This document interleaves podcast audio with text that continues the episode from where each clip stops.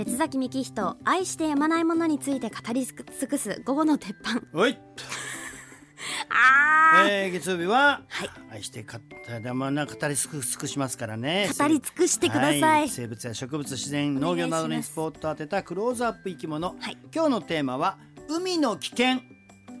まあ海の日にちょっと皆さん気をつけましょうというね、うん。えー内容でございますまあ海の危険っていくつかあるんですけども、はい。い、くつかはちょっと分けて話しますね、うん。まず一つ目。まあなんといっても水難事故ですね、うん。うん、でもう本当に毎年毎年この海のおシュノーケリング海水浴それからあとまあ川遊びも含めて水難事故が後を絶たないじゃないですか。でじゃあもう対処法はとにかくライフジャケットです。ライフジャケットさえつけていれば助かったのにっていう命がいくつもあります毎年。とにかくライフジャケット子供に着せてください。つけつけてください。浅瀬で遊ぶ場合まあ浅瀬だって同じです。川なんてもうちょっと行ったら急部化流されたらもう助けられません。はい。もうどんな時でもライフジャケットつけさせてください。子供は特に。浮き輪ダメですよ。浮き輪はスポンって抜けちゃったりそれから空気が抜けたりもしますからライフジャケットをつけてください。はい。でまああと海で怖いのはまあ川ももちろん流れがあるんですけど海はやっぱり離岸流っていうものがあってね、うん。で離岸流っていうのはまあ沖に戻ろうとする波なんだけどこれあの幅が狭いんですよ。割と10メートルから30メートルぐらいの幅なので離岸流に巻き込まれた時の対処法はそこから抜け出すことなんですね。うん。なので岸と平行に横に泳ぐ。どうしても人間ってやっぱり岸を目指しちゃうんだけど、離岸流に巻き込まれて岸を目指してもこれ水泳選手でもたどり着けないって言われてるんですよ。本当に恐ろしいですよ。僕も伊良湖岬って愛知で一回巻き込まれたことありますけどね。本当にどれだけ漕いでも嗅いでも前に進まないですから。うん。でとにかくこの10メートルから30メートルの離岸流の幅から抜け出せばいいので横に泳ぐ、うん。なかなかできないことなんですけどもまあこれはちょっとあらかじめ頭に入れといた方がいいと思いますね。だからやっぱりライフジャケット必要なんですよね。海でもね、はい、これがまあ一つ目。それから二つ目、えー危険生物の話をいたします。はい。危険生物今日はですねざっくりまあ8つぐらい並べますよ。まずね1つ目はカツオノエボシ。うん。はい。これクラゲなんですけど青くて綺麗なんですけども毒性が非常に強いクラゲで別名電気クラゲと言われております。はい。でこれ注意してほしいのは刺された時に絶対に巣をかけない。でこれ難しいんですけどハブクラゲとアンドンクラゲは巣が有効なんですよ。でもカツオノエボシは巣をかけちゃダメなんです。で真水もダメですアルコールもダメです。よくおしっこなんていう人いますけどとんでもないです。これは海水で優しく洗い流してください。でその際に素手でやると今度そっちの手にも触手が刺さる恐れがあるのでとにかく触手を刺激しないこと刺さってる。うん。刺さってるやつを刺激するとまた中で発射しますから。なのでとにかく刺激をせずにそーっと取り去ること。でこするとダメですよこすっちゃうと中で破裂しますから。でとにかくなるべく触手を取った後に冷やす。でその後にステロイド剤を塗る。まあだけどやっぱりあんまり痛いようだったら病院行った方がいいですね。はい。でもう一個大事なのはカツオノエボシも他のクラゲも毒クラゲもそうだけどあれ死んで打ち上げられていても刺さります。死砲まあいわゆる毒針なんですけど死砲を死んでても発射します。だから死んでるやつを触っても発射されて刺さるのでこれはもう要注意です。触らない。まあ、青くて綺麗だからねついつい触りたくなるけどぜひ子どもたちにもしっかり教えといてあげてください。まあ、クラゲに対する対処法っていうのはやっぱりラッシュガードそれからできればウェットスーツなんかを着た方が刺さりにくいですね。うん。はい、これが一つ。はい。二つ目。赤エイおエイです。まあ、あの波打ち際とか潮干狩りの浅い場所にも現れるんですけども、はい。この赤エイは尻尾の付け根に毒針があってそれに刺されて死亡例あります。んではい、対処法としてはマリンシューズを履く。うん。できればそのゴム底の分厚いやつの方が望ましいですね。素足であんまり海に入らない方がいいってことはい、ですそうですね。三つ目、ガンガゼ。うんこれウニの仲間です。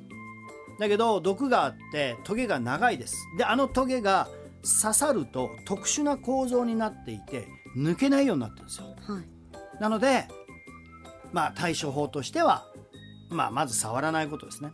それからやっぱりさっき言ったようにマリンシューズあとはやっぱりダイビング用のグローブなんかも身につけておいた方がいいですね手につけて遊んだ方がいいと思います4つ目鬼だるまおこぜこれは背びれに猛毒があって踏んだらアウトです、はい。まあ対処法としてマリンシューズ。それからあのフィンなんかつけてるとね、はい。足ひれフィンなんかつけてるとあれ硬いですから有効です。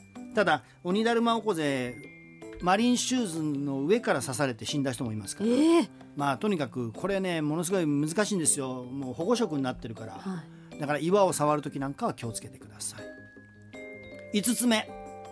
ヒョウモンダコヒョウモンダコって綺麗な黄色と青のね点々のね綺麗なタコなんですけどこれねあの昔はね暖かい海にしかいなかった。沖縄の方にしか、今だんだんだんだん北上してますから温暖化で、ヒョウモンダコが九州や四国もうちょっとしたら東海地方でも見られるかもしれない。でこれは噛まれると呼吸困難になって死亡例ありますいかにもな色してますそうそうそうそう。もういかにもな毒あるよって色してるから、うん。まあとにかく見つけたら触らないことが一番。はい。まあやっぱりダイビンググローブはやっぱつけといた方がいいですね。食べたりもできないんですえもちろんもちろんもうダメですダメですダメです。はい。まあ鬼だるまおこぜよりは分かりやすい、ううんん、見た目がね、うん。えー、6つ目。はい。アンボイナガイはい、アンボイナガイという貝なんですけどこれも、はい、温暖化で北上してます。えーあごめんなさい。ヒョウモンダコはね九州四国どころじゃないですね。関東でも見られてますね。ええそうだからあの関東でも見られてますからこの辺の海にもいないとは言えないです。はい。でアンボイナガイが九州四国で見られるようになりました。これもあの割と南方系の貝なんですけどこれも怖くて毒を持った森をスパーンと撃つんですよ。なんでこれも死亡例多数ですからこれはね対処法としてはもう写真見て覚えてください。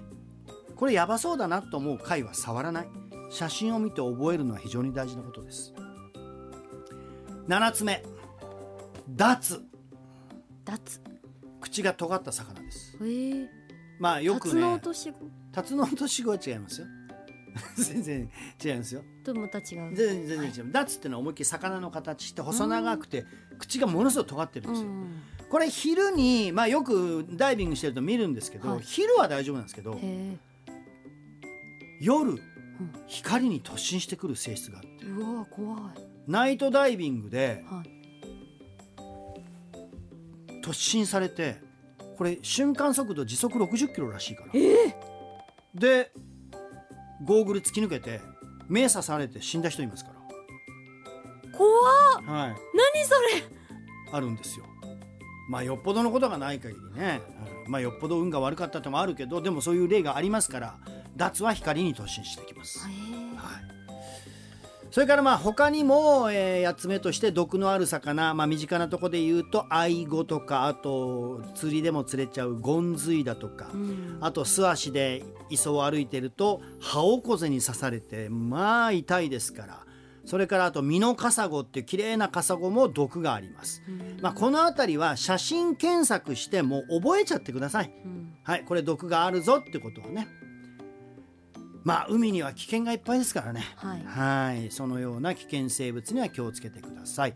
それからあと、まあ、もう一つは食べるとやばい魚もいるのでまあ皆さんよくご存知のフグ。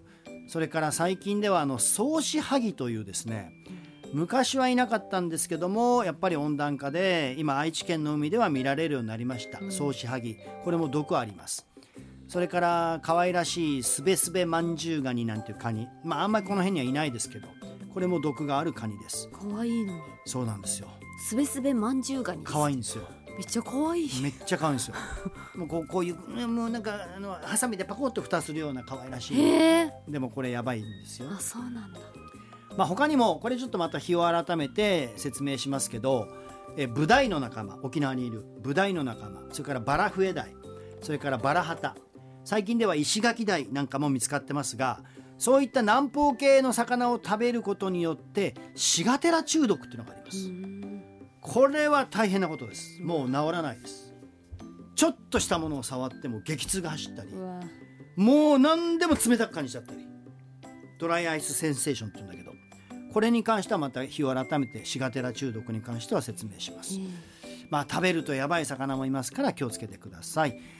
あと最近最後に福井の水晶浜のイルカが危険だねあいつ、イルカ？うん、危険なんですか？昨日も噛まれたでしょ。ああはいはいはい。突進してきておじさんあばら骨におられたでしょ、うん。あれ今ずっと水晶浜に居ついちゃってるんですよ。大丈夫なんですか？いやいやいやいやイルカってね本来頭がいいからはい。いろんな性格のやつがいるからああいつヤンキーです多分。ーあなるほどね。そう。マジで人のとこ来て遊んでる感もあるよ、うん。だけど機嫌が悪いと突進したり噛んだりしますからあいつ。めちゃめちゃイルカはそういう性格があったり、はい。感情を出すので、うん。だからちょっと今あのイルカには本当に近づかない方がいいと思いますよ、はい、あいつちょっと怖いです。あ気が荒いですからね。本当ですね。うん。まあ、というように海の日。ね十分危険には気をつけて楽しんでください。今日のクローズアップ生き物でした